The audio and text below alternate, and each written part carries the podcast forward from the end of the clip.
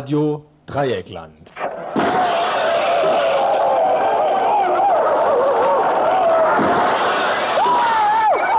Tagesinfo.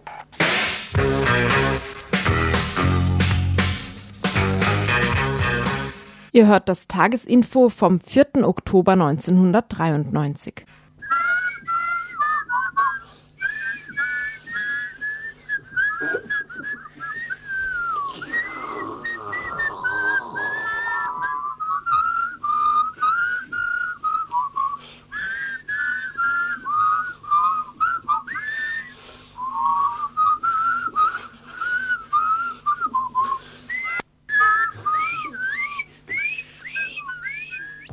Ähm, ein bisschen schief gelaufen, also nicht so, wie es sein sollte eigentlich. Also erstmal die soziale Anpassung, dass sie dann halt wesentlich teurer war, als sie eigentlich sein sollte und dass es halt da hinten vorne nicht hinhaut mit, mit dem Geld, eben die Steuererhöhung die ganze Zeit. Ja, und dann eben jetzt nun aufkommender Rechtsradikalismus auch noch hinzu. Mhm. Ich finde sie eigentlich schon richtig, äh, also ja, also ich finde also so die DDR, das, oder halt die ehemalige DDR, das gehört irgendwo schon zu Deutschland mit. Insofern war das schon richtig, dass es da eine Wiedervereinigung gab, so ungefähr. Aber ja, man hätte es vielleicht etwas anders machen sollen. Ich meine, ich habe auch kein Konzept, wie man sie besser machen können. Also so ist es jetzt auch wieder nicht. Aber sie ist gut, dass sie da ist, aber nicht unter Kohl. Meinungen zum Tag der deutschen Einheit eingefangen heute Nachmittag in der Fußgängerzone von Freiburg. Also wie ich ihn selber empfunden habe, eigentlich sehr ruhig und sehr besinnlich, muss ich sagen. Und eigentlich nicht so wie in Saarbrücken, dass man darüber feiern muss und viel Geld ausgibt. Ich glaube, das haben wir im Moment noch nicht äh, nötig. Ja? Hm? Ich denke, dass es ganz reich äh, geschehen ist. Also man brauchte eigentlich mehr Zeit für so eine Vereinigung, denke ich. Und, und wir sehen jetzt diese, äh, diese Folgen. Oder was weiß ich, äh, Inflation und äh, wird teurer das Leben hier in Deutschland und noch dazu kommt die Ausländerfeindlichkeit natürlich. Also das ist das Folge. Ich denke, es ist so ein bisschen langsamer geschehen. Zur deutschen Einheit fällt mir da was ein.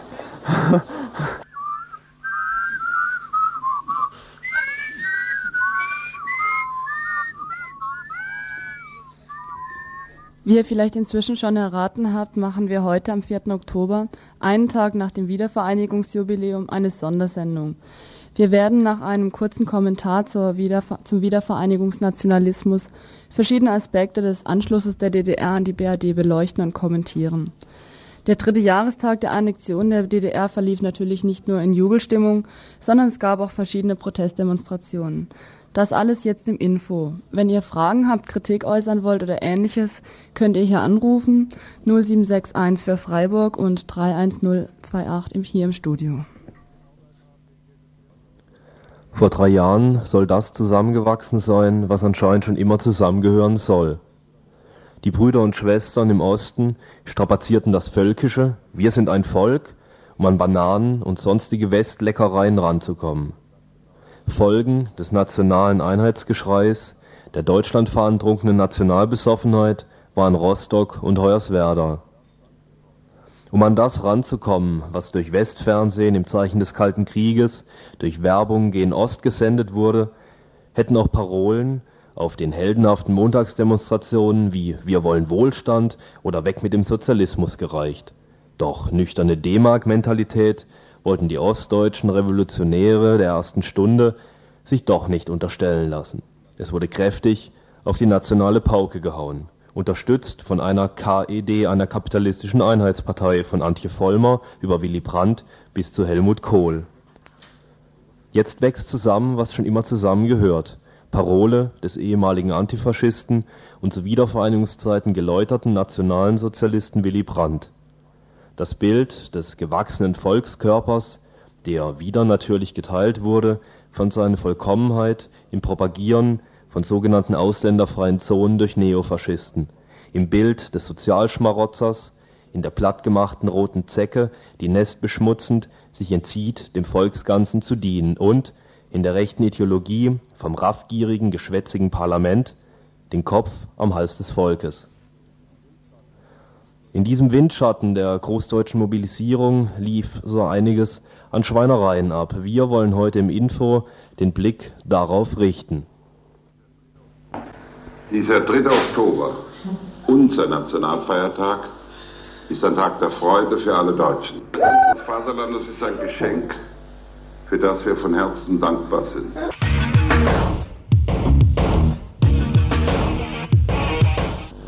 Die wirtschaftlichen und sozialen Probleme können wir meistern. Allerdings wird dies länger dauern und auch mehr kosten, als die meisten von uns, auch ich, angenommen haben.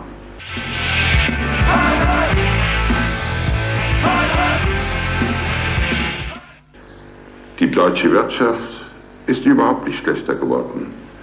Aber wir müssen alle zur Kenntnis nehmen, dass andere in der Welt besser geworden sind als früher.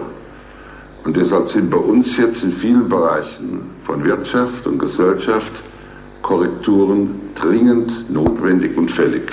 Gerade in solch schwierigen Zeiten ist unsere freiheitliche Gesellschaft, ist unser gemeinsamer Staat auf den Gemeinsinn aller seiner Bürger angewiesen. Wir brauchen gelebten Patriotismus. Wer gegen Ausländer hetzt und brandscherzt, ist kriminell und gemeingefährlich. Wer so etwas tut, kann nicht für sich in Anspruch nehmen, ein deutscher Patriot zu sein. Demokratie, das ist die Erfahrung der Geschichte, der deutschen Geschichte, ist nichts für Laue und Tun. Es ist eine Erfahrung,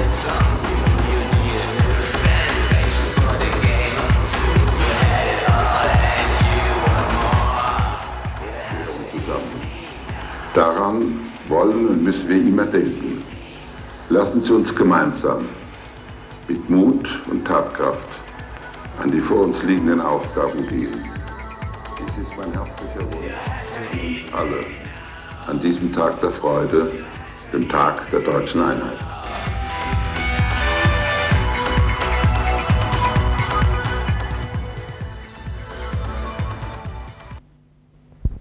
Zum dritten Mal jährt sich die Wiedervereinigung. Vermutungen und Befürchtungen betreffs anwachsendem Rassismus und fremdenfeindlicher Politik wurden von der Realität nicht nur eingeholt, sondern zumeist übertroffen. Die Realität 93 scheint nicht mehr viel mit der Vorvereinigungsrealität zu tun zu haben. Über die innenpolitische Situation im Jahre 3 des wiedervereinigten Deutschlands führten wir morgen ein Gespräch mit Oliver Tollmein, Konkretmitarbeiter und Autor verschiedener Bücher. Nach Meinung von Oliver Tollmein hat die Linke hierzulande die nationalistische Kraft völlig unterschätzt und ist der Entwicklung stets hinterhergerannt. Die Demonstration in Berlin, Hals Maul Deutschland, war ja für viele Gruppen der Anfangspunkt einer antinationalen Orientierung.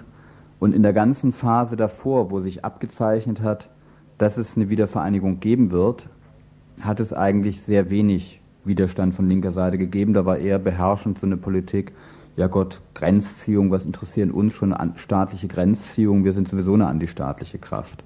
Das heißt, die Linke hat eigentlich insgesamt mit wenigen Ausnahmen den Nationalist, die nationalistische Kraft total unterschätzt. Und es hat sich ja auch in der Zeit seitdem gezeigt, dass äh, wir eigentlich immer so ein Jahr bis anderthalb zu spät gekommen sind.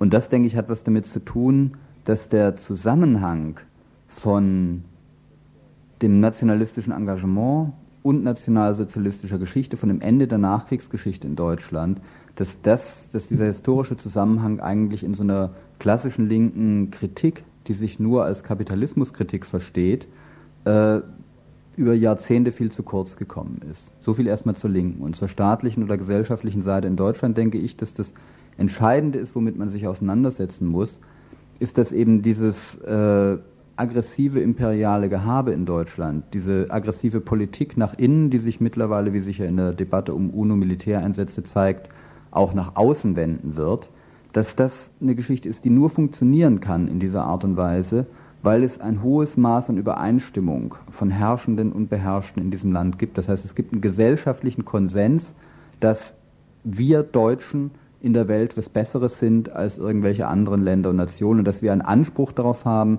einen Platz an der, an der Sonne zu behalten. Und ich denke, dieser gesellschaftliche Konsens ist es, der das absolut dramatisch in der augenblicklichen Situation ausmacht und gegen den noch viel zu wenig äh, jetzt von linker Politik gemacht wird. Die Vehemenz der rassistischen Angriffe, wie etwa in Hoyerswerda, Mölln, Rostock oder Solingen, waren zwar unerwartet, doch der Rechtsruck setzte nach Eindruck von Oliver Tollmein schon weit vor der Wiedervereinigung ein. Also, dass das in dieser Vehemenz nicht direkt vorhersehbar war. Es ist andererseits aber auch, äh, denke ich, relativ kurzschlüssig, weil Wahlerfolge von nationalsozialistischen Gruppierungen und rechtsextremen Parteien, weil Anschläge und Überfälle auf Ausländer und Ausländerinnen, auf Behinderte ja nicht erst mit der Wiedervereinigung gekommen sind. Die Wiedervereinigung selber ist ja auch nicht der Anfangspunkt dieses, äh, dieses absoluten Rechtsruckes, sondern die Wiedervereinigung ist eine, also stellt eine Qualitat, einen qualitativen Sprung dar.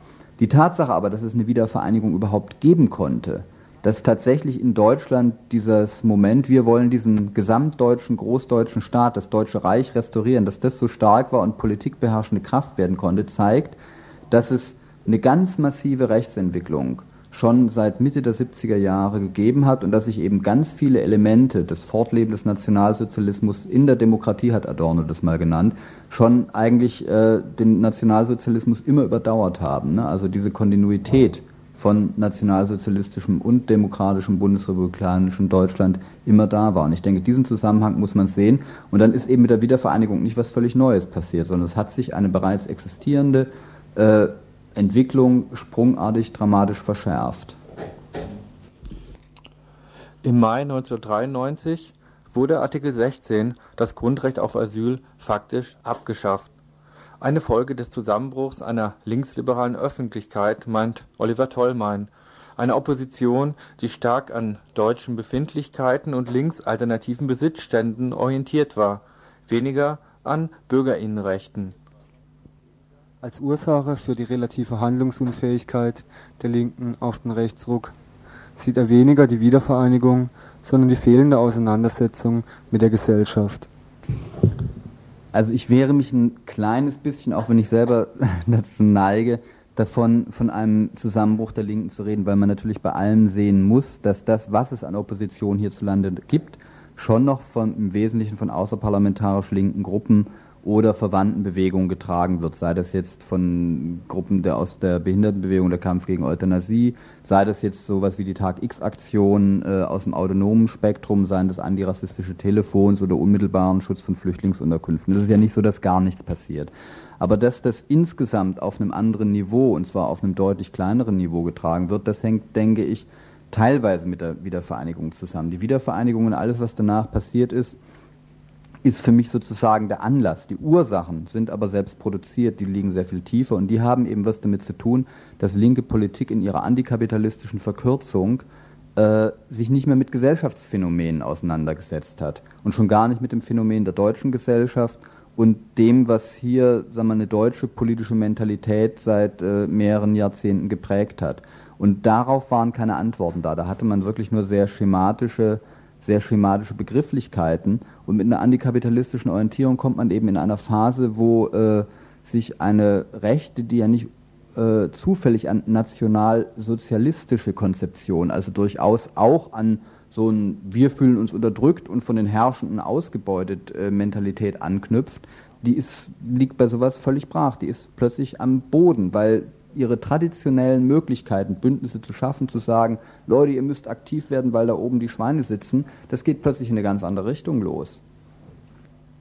Oliver Tollmein geht davon aus, dass in den letzten Jahren die linke Politik viel zu wenig analytisch gewesen sei. Einfache Schemen wie die oben und wir Guten unten reichen nicht mehr aus.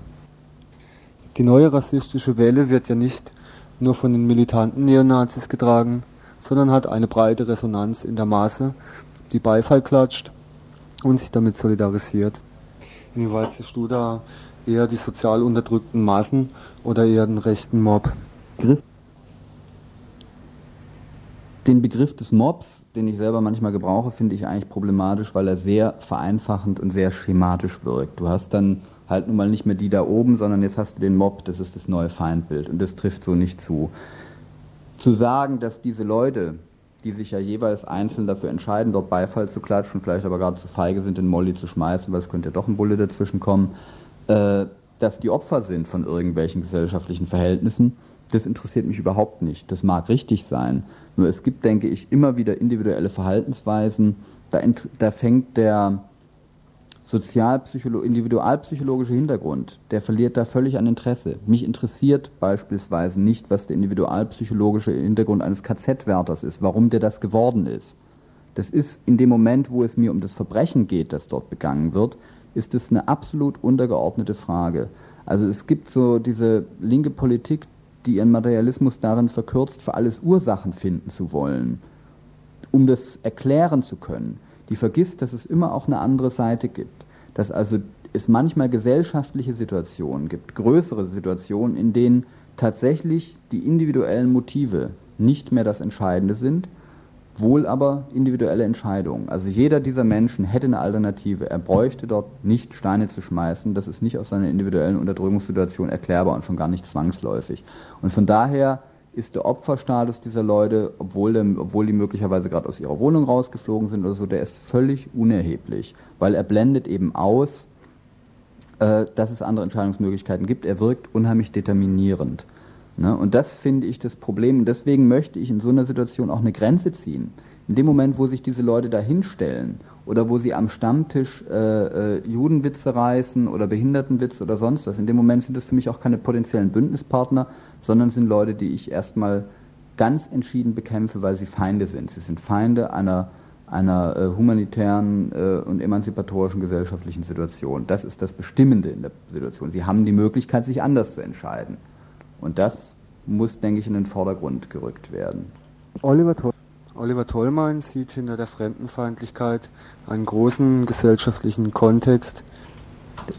Und ich denke, man muss sehen, was der gesellschaftliche Kontext ist. Und der gesellschaftliche Kontext in Deutschland ist der, dass man sagt, wir als Deutsche, ne, wir sind hier zu Hause, wir sind eine der reichsten Nationen der Welt, wir wollen das bleiben, uns ist es immer gut gegangen und soll es auch weiterhin gut gehen. Und es gibt, denke ich, so ein beherrschendes Moment in der deutschen Politik, dass ein sehr großer Teil dieser Bevölkerung hier meint, irgendwie sind wir betrogen worden. Uns geht es eigentlich viel schlechter, als wir das verdienen. Und da suchst du natürlich Schuldige für. Und äh, da wird dir eine Gruppe von Schuldigen angeboten, gegen die du dich prima zur Wehr setzen kannst, wo du noch nicht mal einen draufkriegst, sondern wo du in der Regel auch noch auf Zustimmung setzen kannst, nämlich Flüchtlinge. Und dann ist es denke ich, in der Tradition, in, in, der Tradition deutscher Politik, in der das ja auch immer wieder so gelaufen ist, dass du Sündenböcke gesucht hast. Diese Sündenböcke sind äh, getreten, geschlagen, verjagt, verbrannt und ermordet worden.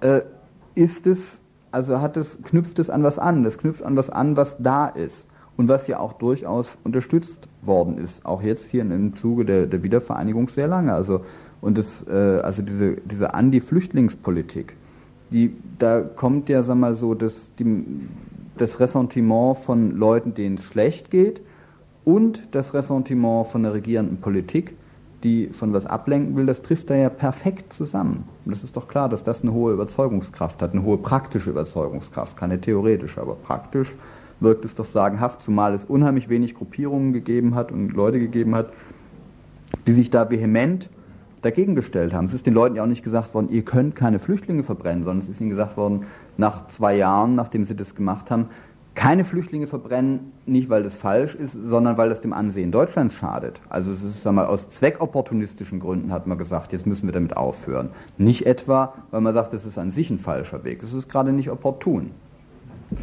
Du hast jetzt eben gerade nochmal ein neues Stichwort geliefert, die Ressentiments der, äh, der, der Parteien, der Regierung.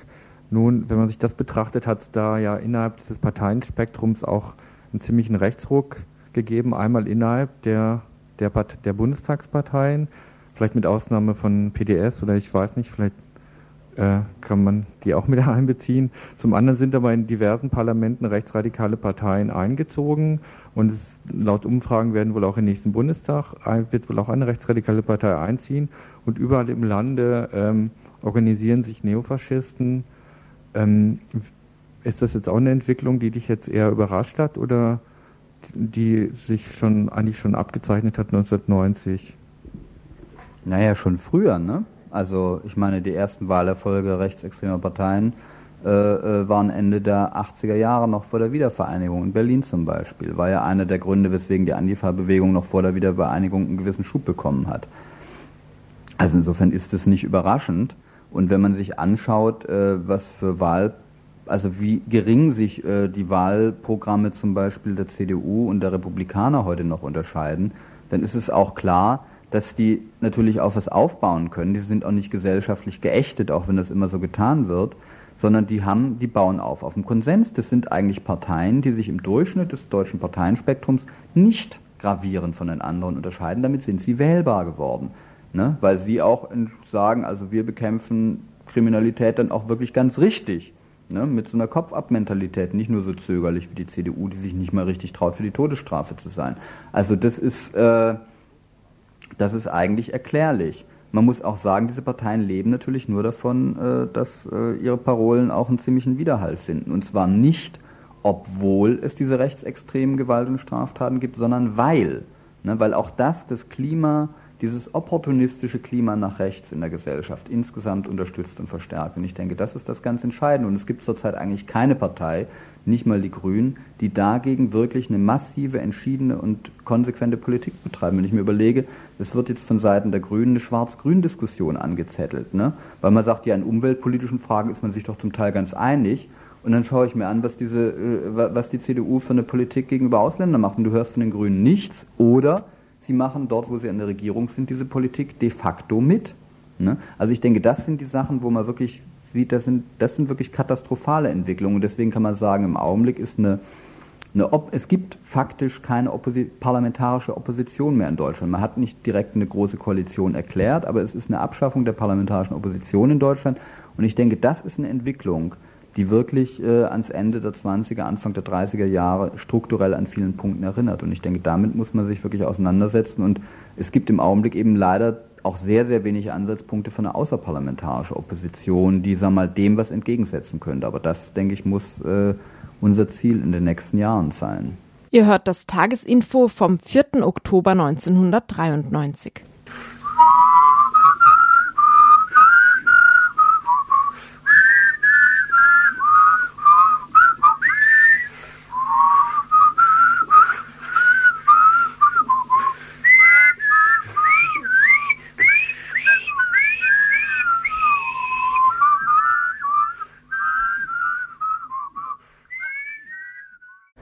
Direkt nach dem 9. November, dem Mauerfall, als die Deutschen angeblich das glücklichste Volk der Welt laut O.B. Momper gewesen sein sollten, setzte eine heftige Strategiedebatte des Finanzkapitals und der Anschlusstechnokraten ein. Es ging um die reibungsloseste Transformation der Massenbewegung in der DDR in ein kapitalistisch-restauratives Anschlussverfahren.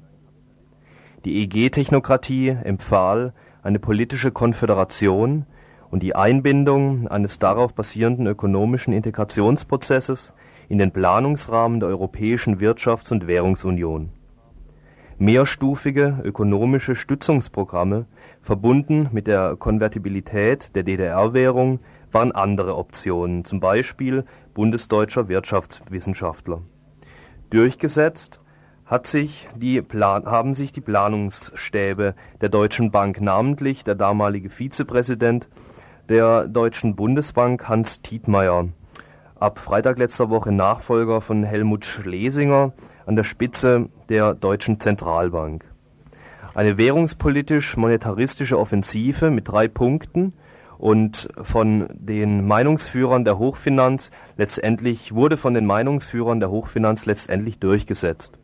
Erstens die sofortige Einführung der D-Mark in die DDR. Zweitens die Unterwerfung des DDR-Staatshaushaltes unter die Leitlinien des Bundesetats und drittens das schillernde Wort Preisreform, was nichts anderes bedeutet wie die Abschaffung aller Subventionen für das soziale Existenzminimum. Seit November, Dezember 90 ähm, wurde nach folgenden Generallinien weiter der Anschluss, das heißt die Zerstörung der DDR-Volkswirtschaft betrieben. Erstens die Währungsunion. Die DDR gab ihre Währungshoheit an die Bundesbank ab.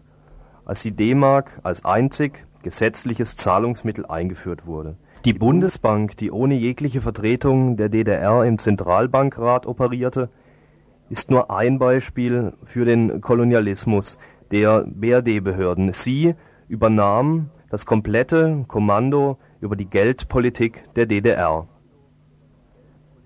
Die Wirtschaftsunion. Sie war eigentliches Mittel zur Zerstörung der DDR-Volkswirtschaft. Anspruch war, dass der Kern der DDR-Ökonomie sich durch seine Liquidierung selbst aus dem Sumpf ziehen solle.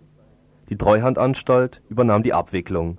Flankiert wurde dies mit der Sozialunion.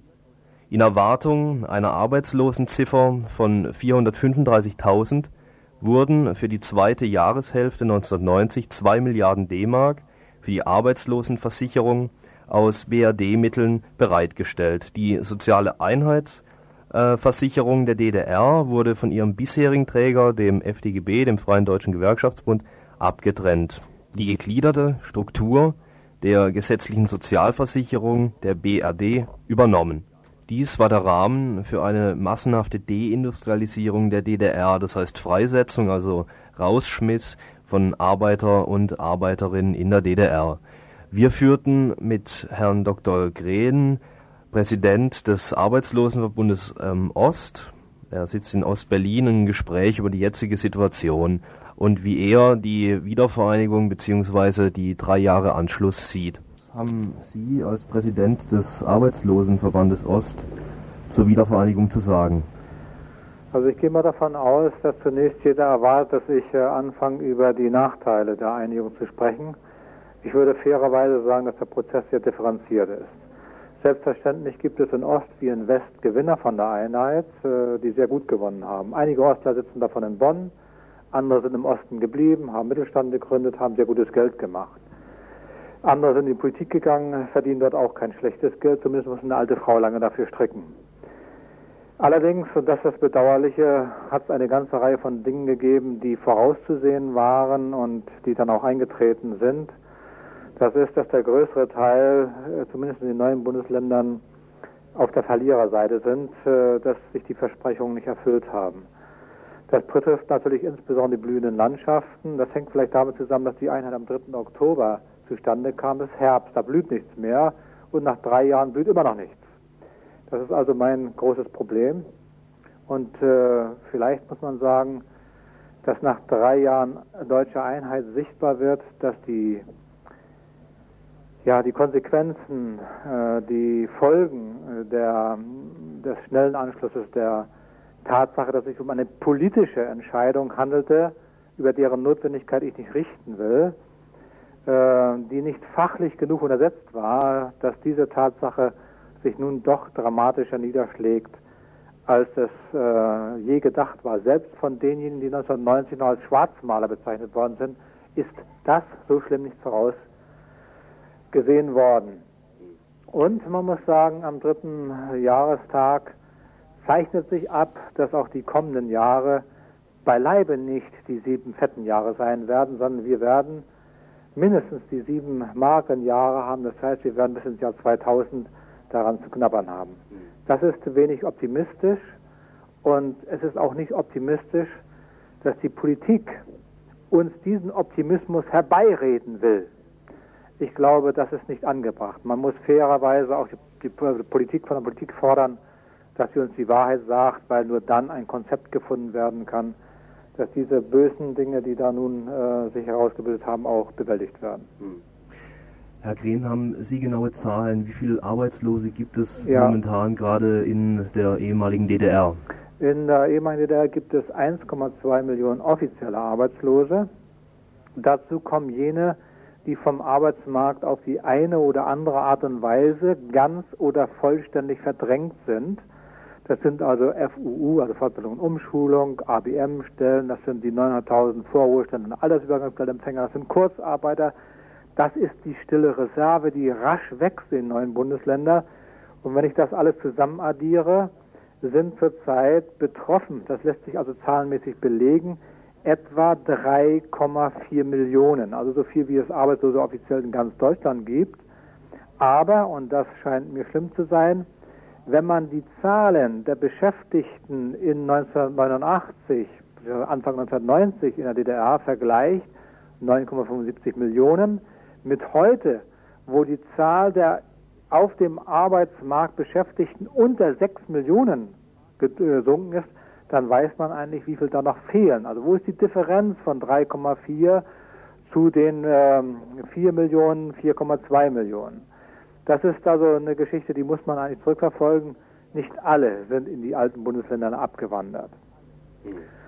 Und äh, was äh, sehr schlimm ist, das muss man wahrscheinlich äh, in Richtung der alten Bundesländer auch sagen, es sind nicht etwa die Staatsnahen oder die äh, Stasi-Leute oder die Verwaltungsangestellten, die Regierungsangestellten, die arbeitslos geworden sind, sondern es ist etwa 60 bis 65 Prozent, manche sagen 70 Prozent äh, der Arbeitskräfte aus der Industrie sind entlassen worden. Und das kennzeichnet den Niedergang der Industrie in den neuen Bundesländern. Wir haben in den neuen Bundesländern Langzeitarbeitslosigkeit in Höhe von gegenwärtig etwa 60 Prozent. Damit äh, haben wir das Ausmaß in alten Bundesländern weit überschritten, auch wenn wir noch nicht in Anführungsstrichen so gut wie Italien sind mit 71 Prozent.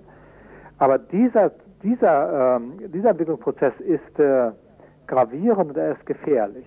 Also die Folgen sind weitaus schlimmer, als es die quantitativen Zahlen sagen.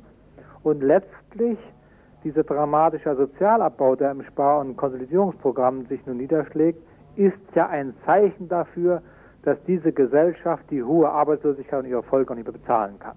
Und darum, glaube ich, muss man nach drei Jahren Einheit, trotz aller Vorteile, trotz der Reisemöglichkeiten, trotz der Freiheiten, darüber nachdenken, ob es nicht noch Wichtiges gibt, nämlich die das Überleben, das materielle Überleben der Menschheit, ob man sich dem nicht nun ernsthaft zuwenden muss und alle Feierlichkeiten mal ein bisschen beiseite lassen muss, sondern etwas bescheidener lebt, damit man diese äh, globalen Probleme lösen kann. Ja gut, vielen Dank. Ja, bitteschön. Soweit eine Stimme aus Ostberlin vom Präsident des Arbeitslosenverbandes Ost, von Herrn Grehn.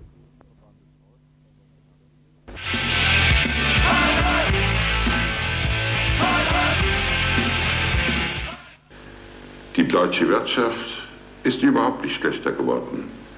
Aber wir müssen alle zur Kenntnis nehmen, dass andere in der Welt besser geworden sind als früher.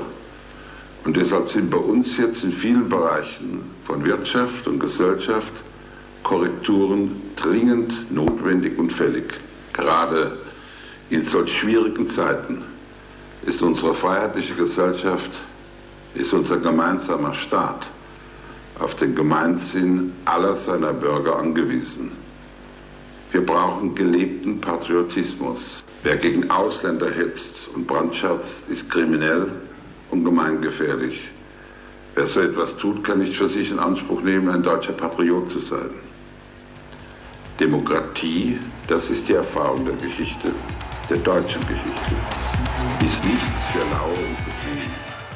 Ihr hört das Tagesinfo vom 4. Oktober 1993.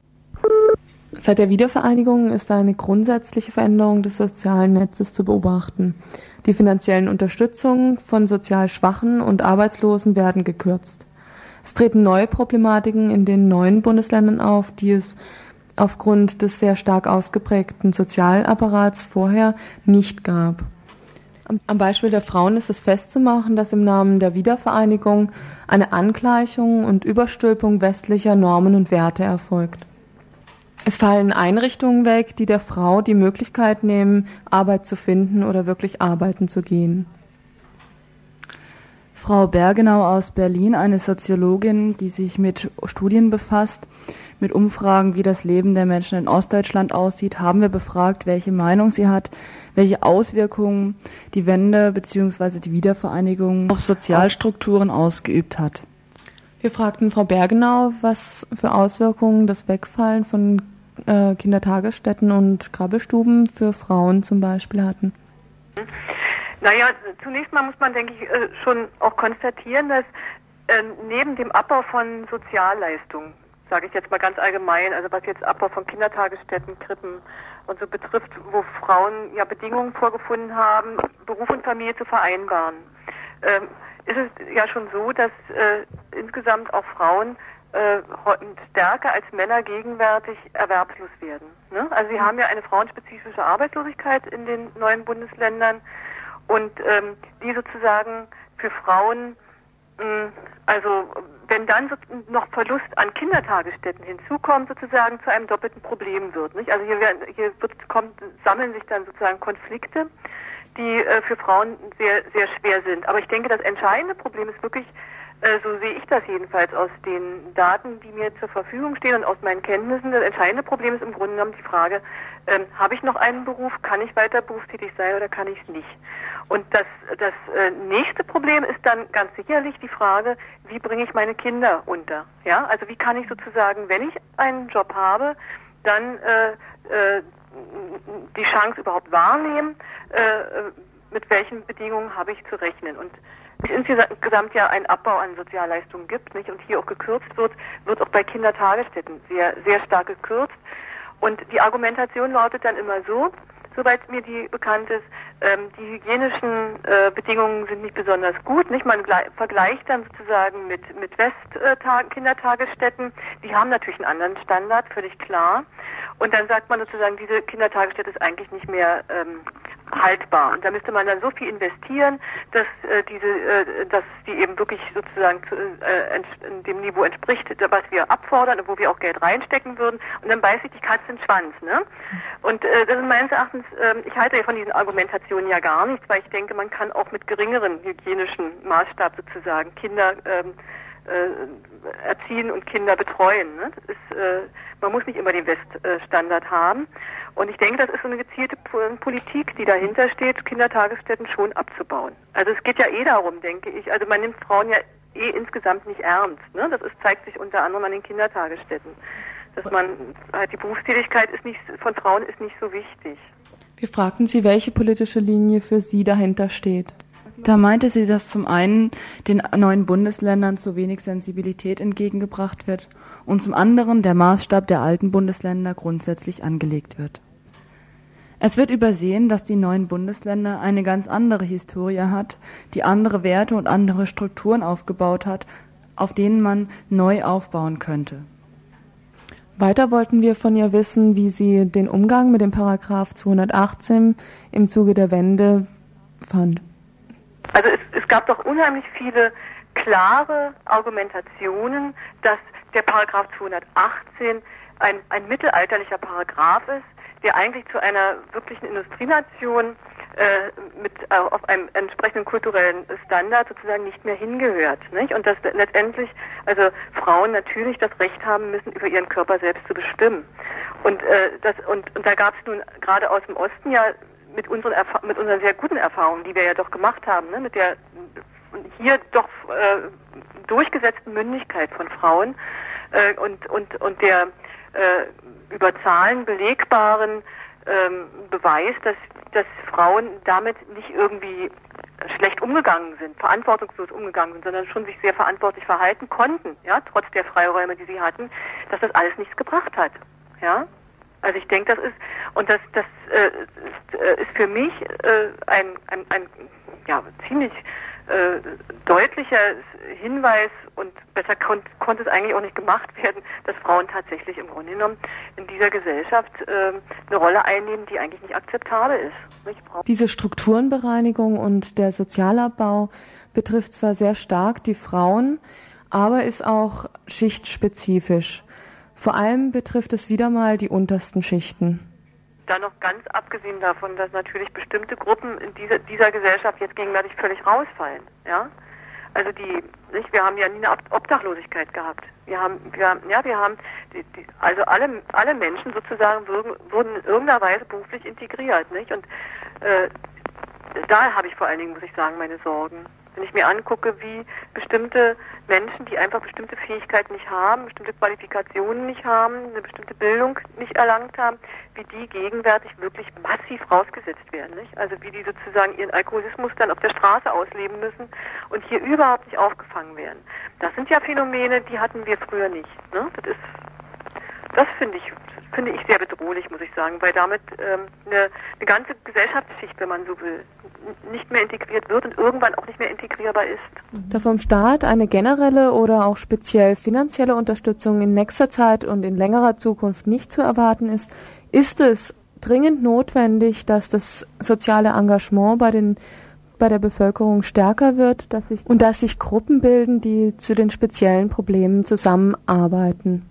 Dazu wäre zum Beispiel eine Adresse gesagt hier in Freiburg. Das wäre das FMGZ, das Frauen-Mädchen-Gesundheitszentrum. Das ist auch im Kreta-Gelände sowie das Radio in der Adlerstraße. Die haben erweiterte Öffnungszeiten jetzt auch am Mittwoch von 16 bis 17 Uhr. Dort können Frauen sich vor allem Informationen und Beratungen zu dem Paragraph 218 holen. Am Schluss von unserem Gespräch mit Frau Bergenau fragten wir sie, wie sie persönlich die deutsche Einheit empfand. Sie fühlen sich auch nicht überrumpelt durch die Einheit? Doch, ich fühle mich total ja. überrumpelt. ich, also, aber ich muss natürlich auch sagen, dass ich äh, auch viele äh, sehr angenehme Erlebnisse habe. Es ist natürlich dennoch eine, eine, eine sehr bedrohliche existenzielle Angst, auch, auch in mir. Ne? Das ist bei uns ja auch nicht geklärt. Und äh, das hätte ich, ich, was ich mir anders gewünscht hätte, ist einfach, dass, dass man uns, ja, dass man einfach äh, neugierig ist auf die Ostdeutschen und sagt, ach, das ist ja, erzählt doch mal und ja, so diese Offenheit, die ist eigentlich, finde ich, fast von Anfang an nicht da gewesen. Mhm. Wenn jetzt noch jemand eine Kritik zu äußern hat oder Fragen hat, kann er immer noch hier im Studio anrufen. 0761 für Freiburg und 31028 im Studio. Demokratie, das ist die Erfahrung der Geschichte, der deutschen Geschichte, ist nichts für laue und Ihr hört das Tagesinfo vom 4. Oktober 1993. Zwischen Jammerossis und Wendehälsen der Rostocker Literaturwissenschaftler Wolfgang Gabler beschreibt im Folgenden die Situation ostdeutscher Intellektueller drei Jahre nach der Wiedervereinigung. Was soll herauskommen, wenn ein Intellektueller aus dem Osten drei Jahre nach der deutschen Vereinigung über die Situation der sozialen Schicht nachdenkt, der er selbst angehört? Als ich dem Kommentarthema vor zwei Tagen zustimmte, beschlich mich schon, wie so oft in den letzten drei Jahren, ein ungutes Gefühl, aber das ließ sich auch nach einigem Nachdenken nicht auflösen. Denn ich sitze in einem Dilemma. Beschreibe ich die katastrophale Situation, zum Beispiel an den Universitäten im Osten, sehe ich mich dem naheliegenden Vorwurf ausgesetzt, ein Jammerossi zu sein. Suche ich nach ermutigenden Beispielen für Neuansätze des intellektuellen Lebens im Osten, wäre ich ein Wendehals. Oder ich müsste diese Beispiele, wenn ich sie finden würde, mit so vielen Zweifeln befrachten, dass ich wieder in die Rolle des Jammerossis geraten würde. Schon diese Zuweisungen, Jammerossi und Besserwessi, unerträglich ostdeutsch, oder ist das bereits charakteristisch für das intellektuelle Niveau in Ost und West? Es sieht so aus, als befinden wir uns in einem noch lange anhaltenden Polarisierungsprozess, dem Gegenteil dessen, was man sich unter Vereinigung vorstellt. Dies betrifft die Intellektuellen im Osten als soziale Schicht besonders scharf. Der bisherige Vereinigungsprozess hat vorgeführt, dass sie verzichtbar sind. Ein Beispiel. An dem Germanistischen Institut, an dem ich in Rostock arbeite, reduzierte sich der Kreis der Kolleginnen und Kollegen von 51 auf 8. Doch dies bedeutet nicht, dass diese 8 gebraucht würden. Sie könnten ohne weiteres durch westdeutsche Kolleginnen und Kollegen ersetzt werden. Das zeigt, dass die Übertragung der westdeutschen Sozialstrukturen auf den Osten personell im Wesentlichen durch Westdeutsche abgedeckt werden könnte. Und das ist, vielleicht mit Ausnahme der Bauindustrie, keine Besonderheit, sondern die Regel. Dieses Gefühl der Verzichtbarkeit ist natürlich nicht besonders angenehm. Doch äh, es teilen dieses Gefühl die Intellektuellen im Osten mit allen anderen Landsleuten. Schwerwiegender ist vielleicht, dass sie gewöhnt waren, eine sinnfindende und sinnvermittelnde Arbeit zu verrichten. Und da hapert es im Moment und auf absehbare Zeit ganz gewaltig. Zwar konnte die Erklärung des Sinns einzelner und gesellschaftlicher Existenz in der DDR der 80er Jahre nur noch mit einem beträchtlichen Aufwand an Illusionen durchgehalten werden, aber dennoch beruhigte irgendwie das Vorhandensein einer sozialen Utopie, für die sich jede Mühe rechtfertigte. Das erscheint mir als ein springender Punkt für die gegenwärtige Situation der Intellektuellen im Osten. Sie haben durch ihre weltanschaulichen und politischen Prägungen ihre einzelne Existenz immer in grundsätzliche Übereinstimmung mit der Gesellschaft bringen müssen. Die in der DDR geltende Aufforderung, die individuellen Bedürfnisse mit denen der Gesellschaft in Übereinstimmung zu bringen, hatte offenbar mehr Wirkungen, als uns bewusst war. Zwar fand der Pragmatismus immer öfter die Möglichkeit, individuelle Bedürfnisse zu gesellschaftlichen zu erklären und so die Übereinstimmung zu bewerkstelligen, aber das ist nur die eine Seite der Medaille. Die andere war, dass individuelle Identität nur empfunden werden konnte, wenn eine grundsätzliche Identifizierung mit der Gesellschaft möglich war. Ich bin mir im Klaren darüber, dass ich stark verallgemeinere, verallgemeinere und dass viele Differenzierungen dieser Behauptungen nötig wären. Doch mir kommt es auf die Beschreibung wesentlicher Verschiedenheiten an. Sie kann zumindest erklären, warum den Intellektuellen im Osten der Einstieg in die ihnen so fremde Gesellschaft so schwer wird. Abgesehen von ihrer Verzichtbarkeit ist es das Fehlen einer akzeptablen Utopie. Damit ist zum zweiten Mal das Reizwort Utopie gefallen, mit dem man im Zeitalter des Endes der Geschichte und postmoderner Beliebigkeit im besten Falle ein müdes Lächeln ernten kann. Doch die gegenwärtige Gewaltexplosion in der Gesellschaft deutet an, dass sich die zivilisatorischen Bindungen immer mehr auflösen, weil immer mehr Individuen keine über die eigene Existenz hinausgehenden Fantasien mehr haben. Eins ist klar, eine Utopie an sich ist, eine Utopie an sich ist kein Allheilmittel sondern eine höchst zweischneidige Sache, wie etwa die schwarzen Utopien einer rassereinen Gesellschaft deutlich machen. Doch mir scheint ebenso klar, dass die Einzelnen Ideale haben müssen, die die eigene Existenz mit der gesellschaftlichen und globalen verknüpfen können. Das heißt, eine neue Utopiediskussion ist fällig, bei der die Erfahrungen der Intellektuellen im Osten vielleicht nicht ganz unnütz sind.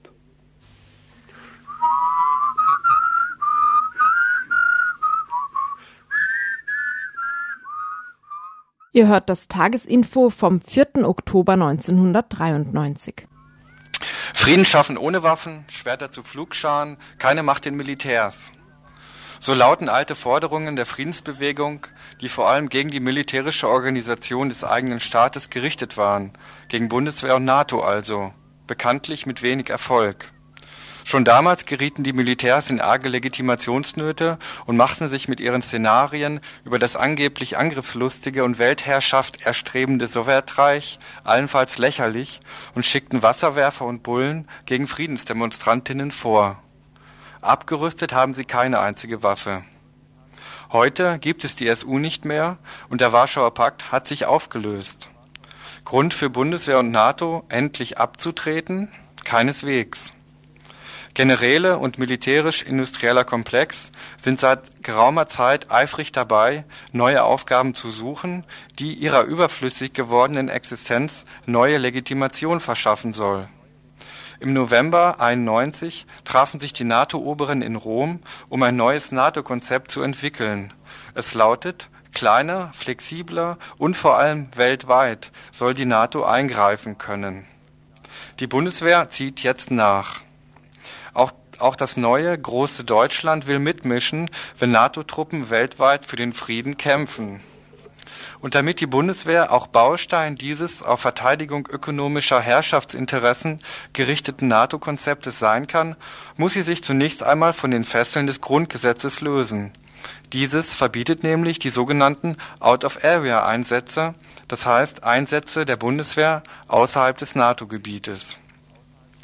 Jetzt gibt es von der Harthöhe ein Papier mit dem langen Titel Militärpolitische und militärstrategische Grundlagen und konzeptionelle Grundrichtungen der Neugestaltung der Bundeswehr, das bereits am 20. Januar dem Verteidigungsausschuss des Bundestages zugeleitet wurde, aber erst heute veröffentlicht wurde in diesem Papier wird davon ausgegangen, dass die Grundgesetzänderung für kollektive Einsätze der Bundeswehr über NATO-Gebiet hinaus bereits beschlossene Sache ist.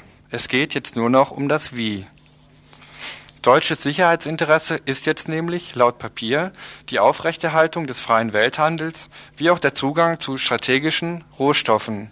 Das heißt im Klartext, ein Einsatz der Bundeswehr, zum Beispiel im nächsten Golfkrieg, wird, wird schon geplant.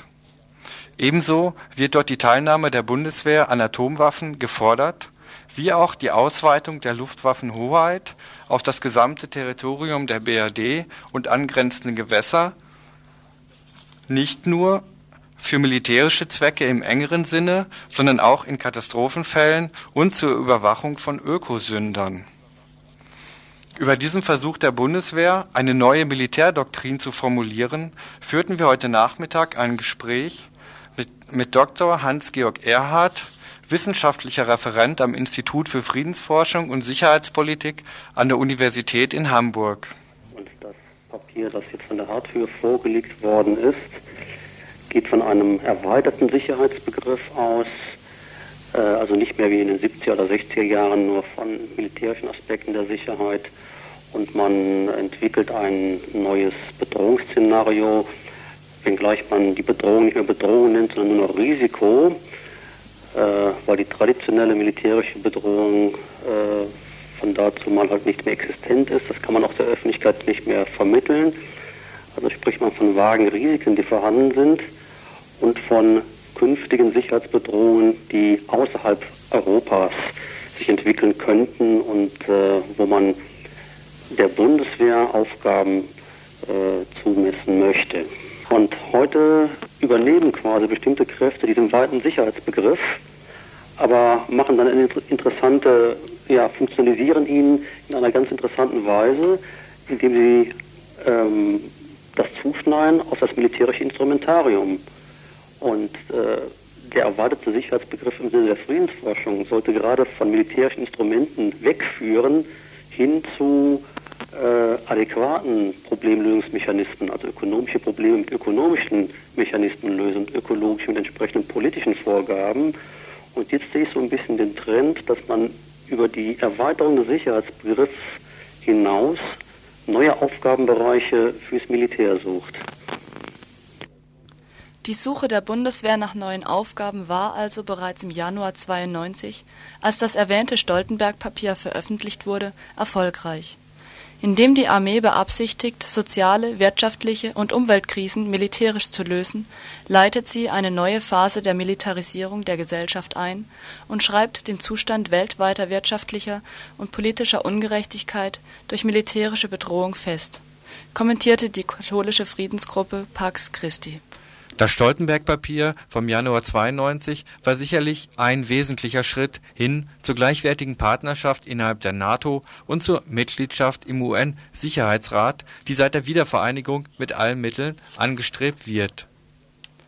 Über eine Verteidigung des BRD-Territoriums und NATO-Gebietes hinaus soll deutsches Militär künftig die Interessen der BRD weltweit vertreten, das heißt weltweit Kampfeinsätze führen können die verteidigungspolitischen Richtlinien des Bundesverteidigungsministeriums vom November 92 schreiben die Aufgaben der Bundeswehr im Sinne des Stoltenberg-Papiers fest.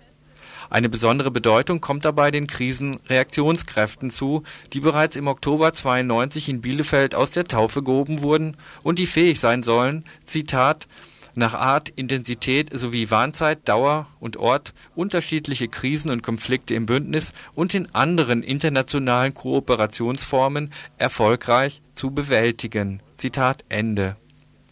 Die BRD ist mit mindestens 75.000 Soldaten dabei.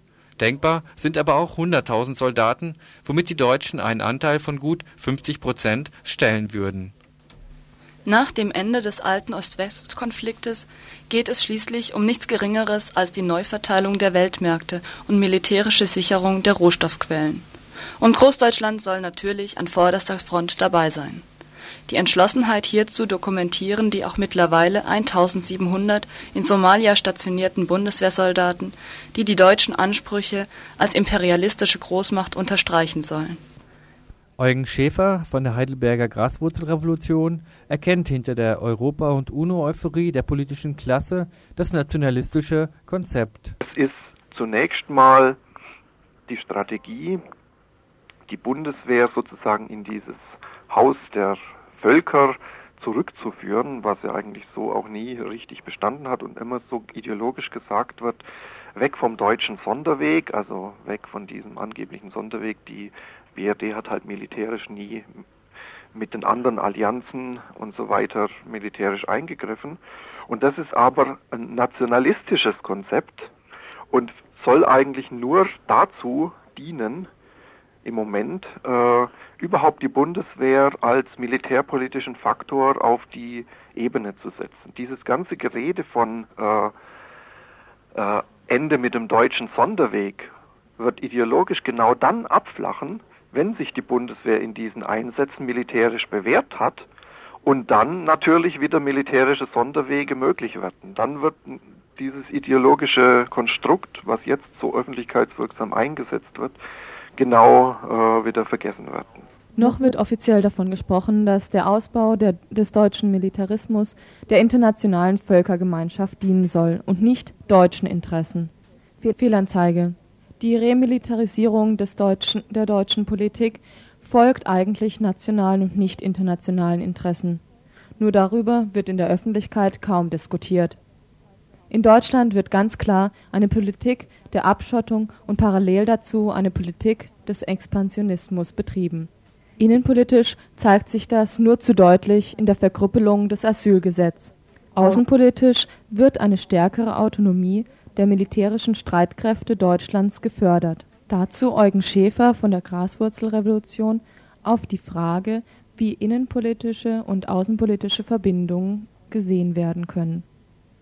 Äh, meiner Ansicht nach zum Beispiel äußert sich ein Rassismus, äh, der ja auch, äh, also ist ja nicht nur Rassismus, jetzt weiß gegen schwarz, sondern es ist ja auch ein starker Nationalismus. Also es ist praktisch eine Verbindung von Nationalismus und Rassismus gegenwärtig.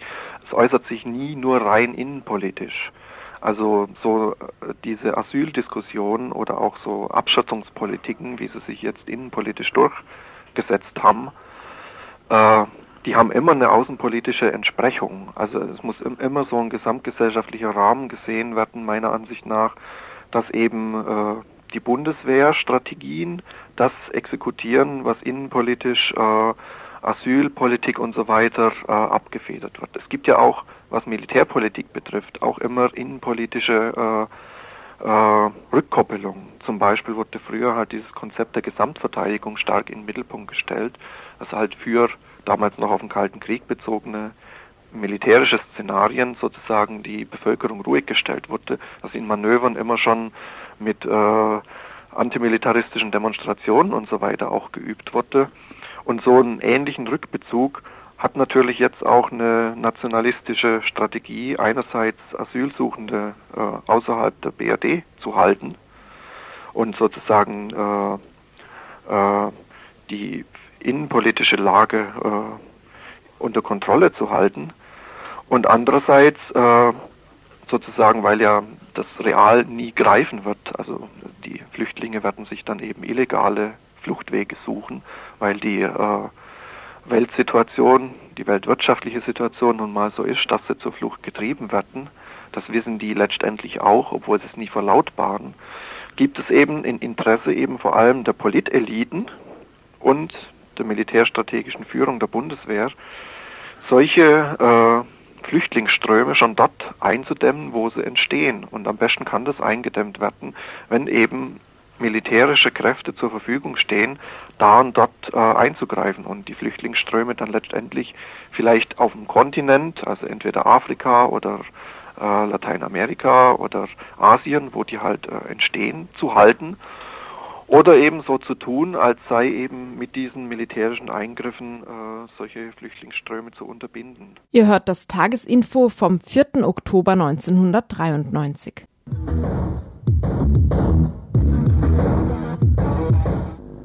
Und jetzt noch eine Kurzmeldung. Während sich die Spitzen der deutschen Politik zur offiziellen Feier in Saarbrücken versammelten, um den Jahrestag der Großmachtgründung Deutschland zu feiern, natürlich direkt übertragen von CDF und Deutschlandfunk, demonstrieren 200 Mitglieder antifaschistischer Gruppen in der Saarbrücker Innenstadt gegen Sozialabbau und für offene Grenzen und Bleiberecht für alle. Auf dem Alexanderplatz in Ostberlin protestierten mehr als 5000 Menschen gegen die Verelendung des Ostens. Mit der Parole Gleiche Rechte, Chancen und Möglichkeiten für alle Bundesbürger. Riefen Sie zur Solidarität mit den sozial Schwachen auf. In Göttingen konnte die autonome Antifa M und die Antifa Jugendfront immerhin noch 1000 Leute zu einer Demonstration mobilisieren. Damit sind wir ans Ende angekommen. Das war das Tagesinfo von Radio Dreieckland.